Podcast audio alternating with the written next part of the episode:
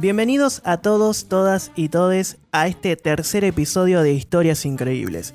Y esta vez te voy a contar la historia de Jesus Chris Allen o Kevin Michael Allen o más conocido como G.G. Allen.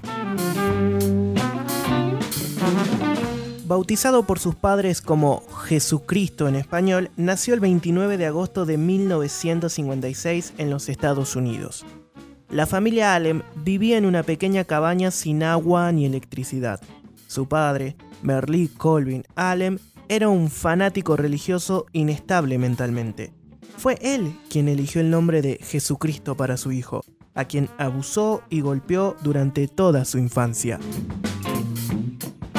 El fanatismo del padre llegó hasta el punto en el que prohibía a toda la familia hablar después del anochecer, es decir, tenían prohibido conversar durante toda la noche.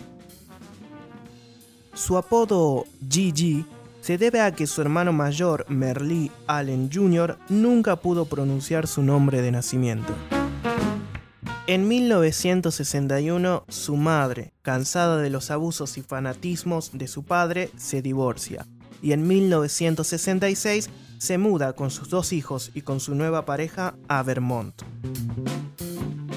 En este nuevo comienzo es que su madre decide cambiarle el nombre a Kevin Michael para evitarle burlas de sus compañeros en la escuela. Era raro que un niño se llamara Jesucristo. Pero no sirvió de nada, porque Gigi se encargó de llamar la atención de todo el personal de la escuela con su pésimo comportamiento y sus pésimas notas. Además, sus compañeros se burlaban igual de él porque iba a clases vestido de mujer inspirado en una banda de rock, los New York Dolls. Según el propio Gigi, su infancia y adolescencia fueron duras y delictivas, claro. Vendía drogas, robaba casas, robaba autos y comercios.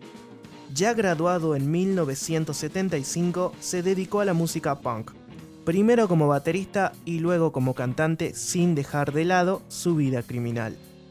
Fue detenido y estuvo preso en muchas ocasiones. Es más, era amigo y solía visitar en la cárcel a John Wayne Gacy. Si no lo conoces, es el famoso payaso Pogo o el payaso asesino. Allen rara vez se bañaba y su higiene personal era deplorable. Sus actuaciones estaban llenas de cosas asquerosas y degradantes. Defecaba y orinaba en todo el escenario y también a sus fans se revolcaba en heces humanas, coprofagia, autoflagelación, bebía sangre, se desnudaba y destruía el lugar. Sin mencionar que Allen era un adicto a las drogas, consumía en exceso heroína, cocaína o cualquier estupefaciente que le acercaran sin preguntar ni siquiera de qué sustancia se trataba. Gigi Allen muchas veces advirtió y amenazó que cometería suicidio en un concierto en vivo para sus fans la noche de Halloween de 1989, pero para esa fecha se encontraba en prisión. Finalmente, murió de sobredosis el 28 de junio de 1993 a los 36 años de edad. Tuvo dos funerales, uno tradicional irlandés y otro meramente punk en el que se cumplieron sus últimos deseos, reflejado en su propia canción Cuando me muera. Su cuerpo no fue lavado ni maquillado antes del funeral, por lo que, además de hinchado, estaba lleno de sudor, sangre y heces producto del recital de la noche anterior. Además, sus fans organizaron una enorme fiesta donde hubo y pasó literalmente de todo, y donde además se sacaron fotos con el cadáver y le ponían alcohol y droga en la boca. Todo fue filmado y documentado.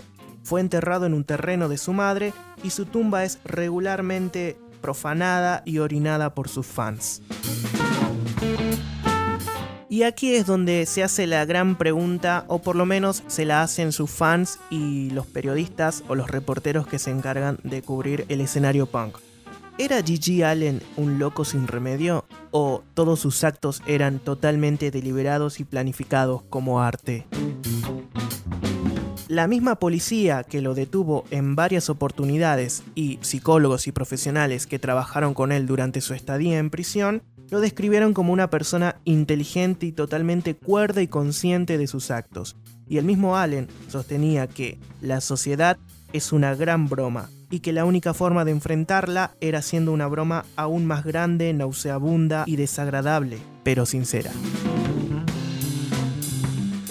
Así concluimos este tercer episodio de Historias Increíbles y espero que nos reencontremos en el próximo. Si querés buscarme en las redes sociales, lo podés hacer como Facus Emma con K. Hasta la próxima.